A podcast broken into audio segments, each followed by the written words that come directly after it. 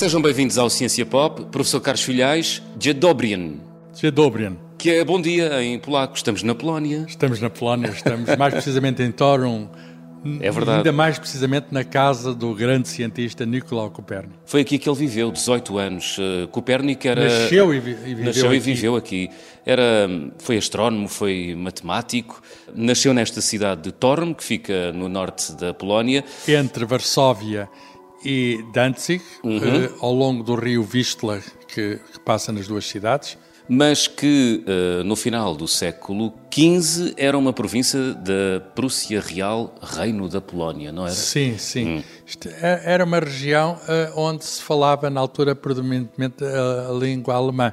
Mas o, o Nicolau Copérnico eh, eh, também falava polaco eh, e eh, aprendeu as línguas, digamos, eruditas. A principal era o latim, era o inglês da época. Aprendeu grego, aprendeu hebreu e também italiano, porque ele estudou, fez estudos superiores não apenas na Polónia, em Cracóvia, no estado de Cracóvia, uma velha universidade, mas também em outras eh, velhas universidades, eh, a mais antiga de todas, em Bolonha, teve em Pádua e teve em Ferrara, estudando durante vários anos vários assuntos. Uhum. Nós estamos a gravar na Casa Museu, que os eh, portugueses podem vir cá visitar, qualquer pessoa eh, do mundo.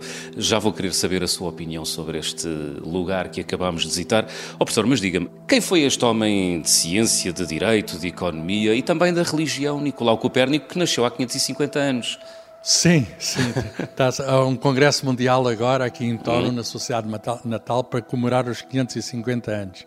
Ele, ele é de facto um, um homem muito dotado, um homem extraordinário, que mudou basicamente para a ciência, é ele que muda a nossa visão do mundo. Eh, o mundo, antes dele, considerava-se todo centrado na Terra e passou a ser centrado no Sol, com a Terra e os outros planetas todos à volta do Sol. Hoje sabemos que existem outros sistemas solares, enfim, parecidos com o nosso, mas essa é uma visão extraordinária e ele eh, chega a esta eh, ideia a partir dos conhecimentos que ele tinha da astronomia, eh, mas ele também estudou medicina, também formou-se, doutorou-se em direito canónico, portanto ele tinha um, um vasto conjunto de conhecimentos, mas com a ideia de perfeição, de simetria, porque de acordo com a antiga teoria que vem dos gregos, mas que Ptolomeu aperfeiçoou, os planetas tinham de dar umas voltas, chamavam-se epiciclos, portanto, pareciam andar para trás no céu, o que não era uma coisa assim muito, muito boa de se ver. E ele então teve uma ideia que é uma ideia mais harmónica, que é tudo em círculos, não estou a dizer, só que é que o centro é o Sol. E isso, enfim, é uma- vai mudar toda a nossa perspectiva. Nós não estamos no centro do mundo. Para nós é pacífico, porque crescemos, Hoje, hoje crescemos, eh, crescemos, a aprender. Mas, mas repara, repara, João Miguel, a, a questão que é, porque nós todos, ainda hoje, eh, vemos o Sol nascer num lado e andar no céu e pôr-se no outro. É verdade. E além disso, enfim, quer dizer, eh, em textos, por exemplo, da Bíblia, etc., há uma, uma famosa luta do povo judeu, o milagre de Josué, em que, em que o sol, Deus imobiliza o sol, não Uhum. é? Portanto, parar o sol era um milagre. E, de algum modo, o que ele está a dizer é que o sol está sempre parado, é como se fosse um milagre permanente. E, e, e, e isso abalou profundamente não apenas o campo da ciência, mas em geral o campo da filosofia, o campo da religião. Exatamente. Portanto, é um livro que teve, o livro que ele escreveu, que aparece precisamente no ano da morte, há uma lenda que diz que ele viu o livro e morreu. Eh, Esse livro é um livro que muda o mundo. Uhum. É revolucionário, portanto, o heliocentrismo, a teoria de que o Sol é o centro do nosso mundo, foi uma tese revolucionária, disso não há dúvida. Nós não somos o o umbigo do mundo, de algum modo. Havia, tinha havido um grego, Aristarco de Samos, que tinha tido uma ideia também heliocêntrica, no- na Grécia Antiga. Mas essa ideia não era do conhecimento do Copérnico. Eh, portanto, eh, ele faz a descoberta por ele, eh, com base nessa, nessa ideia de harmonia, eh, nessa ideia de perfeição, eh, e depois o problema que há a seguir é que essa ideia vai alastrar. E, e- e demorou muito a alastrar, por exemplo. ah, o livro ah, aparece nu- numa altura, e antes disso já se sabia o conteúdo do livro, porque ele, houve um manuscrito que foi espalhado no início do século XVI e, e, houve cópias do manuscrito em que ele expõe as suas ideias. E à altura também, 1517, da reforma do Lutero. E, e o reforma do Lutero, até porque levava a Bíblia muito à letra, dizia que não podia ser, que era uma coisa absolutamente maluca, que era, era a expressão que era dita, era uma coisa, hum. não, era, era uma heresia completa. A ideia, e, portanto, a ideia de, uh, mas não só, ele era católico, foi, ele teve, teve ordens menores, não foi propriamente padre, não rezou missa, mas era uma pessoa da igreja, aliás, ganhava a vida como uh, membro, cônego, membro do cabido, não era preciso ser padre para ser, e era administrador de uma diocese de, de uma região chamada Vármia, a duas horas daqui de Torun, uh, uma catedral grande, e a cidade chama-se uh, Frombark. Hum. E ele enfim, teve esta ideia, guardou-a durante muito tempo, até com medo, se calhar, das consequências, mas a certa altura, no final da vida, ajudado por um, curiosamente, um, um luterano, ajudado curiosamente por um luterano, ele publica o livro e o livro ele já não pôde assistir às consequências, mas foi alvo de muita discussão, incluindo depois na, na Igreja Católica, entra no Índice, quando o Índice é feito em mil, já no século XVII, 1616, depois do uhum. Concílio de Trento, que é feito por causa das guerras religiosas, eh, este é dos primeiros livros a ser censurado.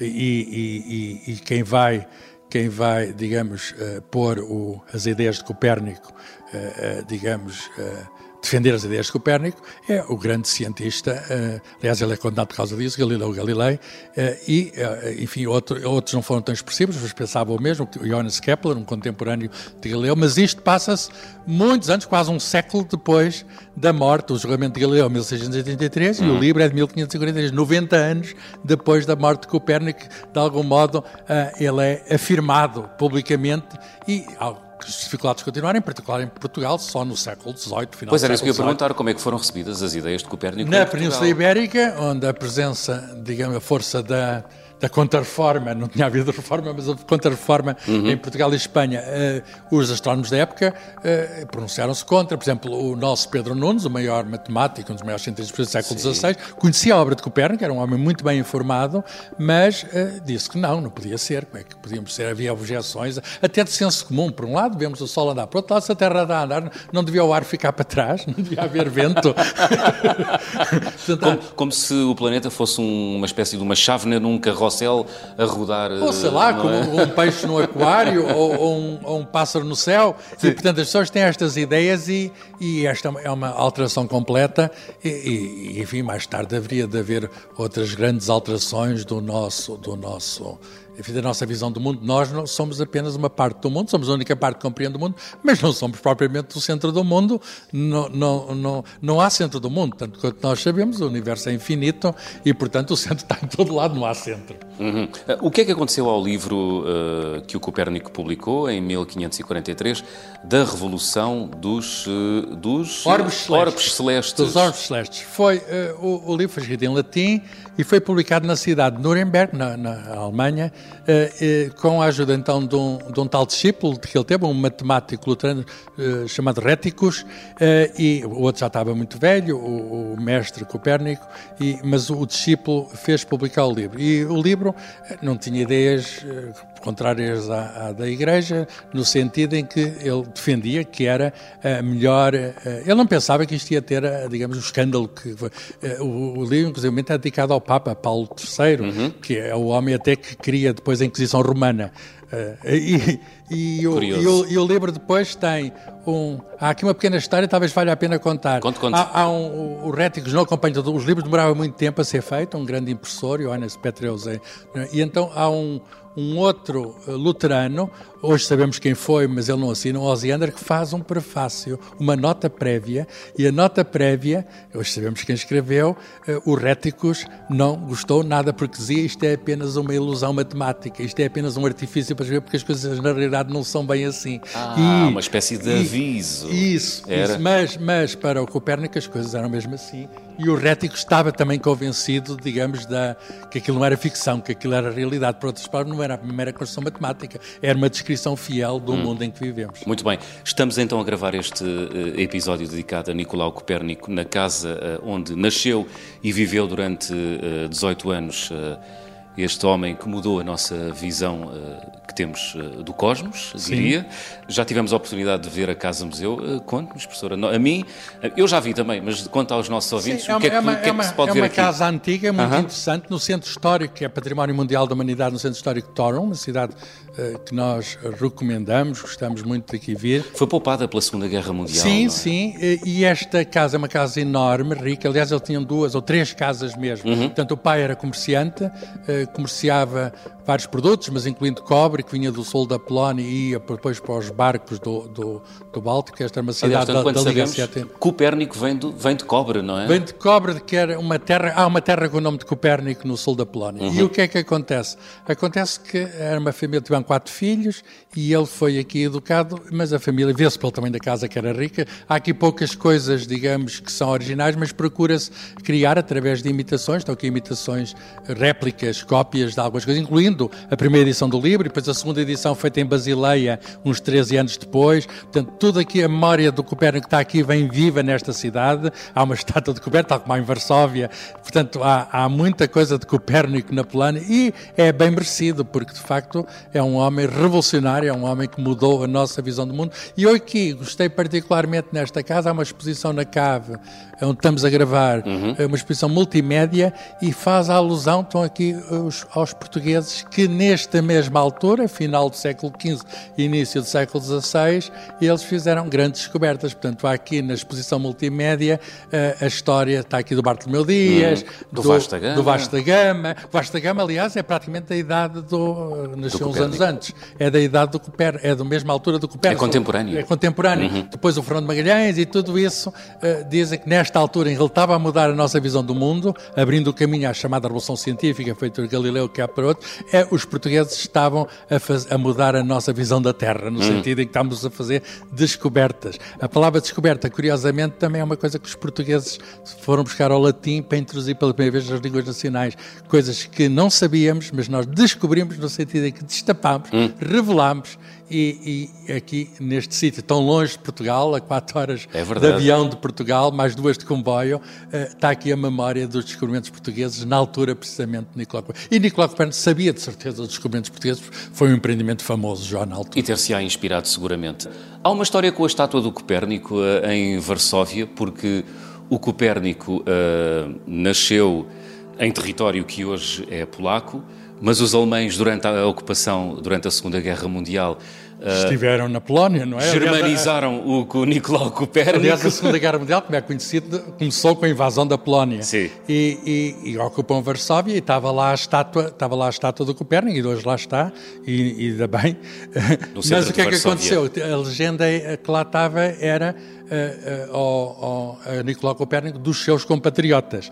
Os alemães não gostaram disso e tiraram isso do, em vez de Nicolau Copérnico, dos seus compatriotas, pôs a Nicolau Copérnico da nação alemã. Ah. E, e, isso trouxe grandes problemas porque, enfim, os, os, polacos tiraram essa inscrição. Não e gostaram, claro. Não gostaram e em retaliação eles, eles, os alemães retiraram uma estátua que havia de um herói nacional polaco e a história não continua aí, porque eles guardaram a estátua do herói no museu e eles fizeram um grafite, os resistentes polacos, uhum. honrar eles, um grafite a dizer eu estou aqui, o tal resistente polaco, eu estou aqui na parede em grandes letras. E alguém foi à estátua do Copérnico e escreveu lá por baixo. E em, em retaliação também assinado Nicolau Copérnico, o inverno este ano vai se prolongar mais dois meses. Portanto, espírito de humor em tempos difíceis, em é tempos verdade, difíceis, é Varsóvia foi um sítio, uma cidade mártir, Marte. o famoso gueto de Varsóvia, quase nada resta, mas foi o sítio onde os judeus foram, digamos, sujeitos a atrocidades Sim. inimagináveis. E Nicolau Copérnico é um símbolo da afirmação também do orgulho polaco, isso é bem visível em todo lado. Professor, ainda temos algum tempo aqui uh, da nossa visita uh, na cidade de Torino. Uh, vamos ao Museu Vivo do Pão de Gengibre. Ah, é uma das especialidades da terra, já ouvi dizer. É verdade, desde há muito tempo e consta que dá para meter a mão na massa. Vamos lá? Ai, a mão na massa, mas não é no dinheiro, é massa para fazer o pão de gengibre. Isso! Eu, eu não sei se já provei isso, mas estou curioso em provar. Vamos ao pão de gengibre para, para, acabar este grande dia em Torino, a na cidade natal de Nicolau Copérnico. Até para a semana, professor. Adeus, até para a semana.